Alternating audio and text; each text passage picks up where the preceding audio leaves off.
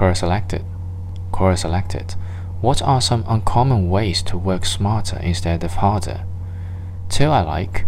When you're behind, go home early. In the past, when I was feeling behind, I stay up late trying to catch up. This works if you do it very occasionally, but I did it all the time.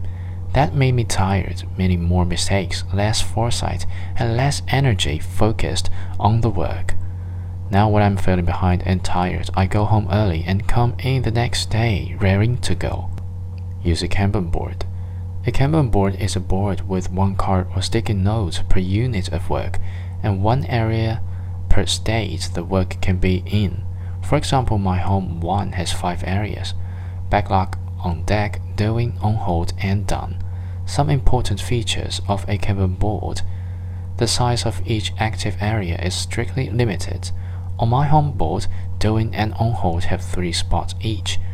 On deck has six. I rarely use all these spots. It's not a schedule. Work takes as long as it takes.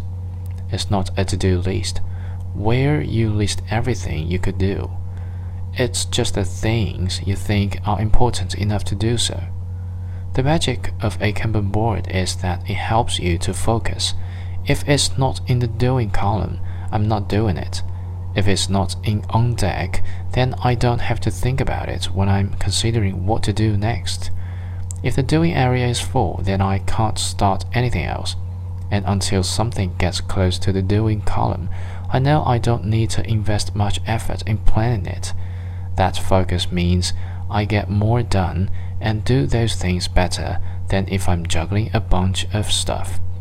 I use one to keep track of my household tasks but I find it even more valuable at work, where we use one to track almost everything we do as my startup.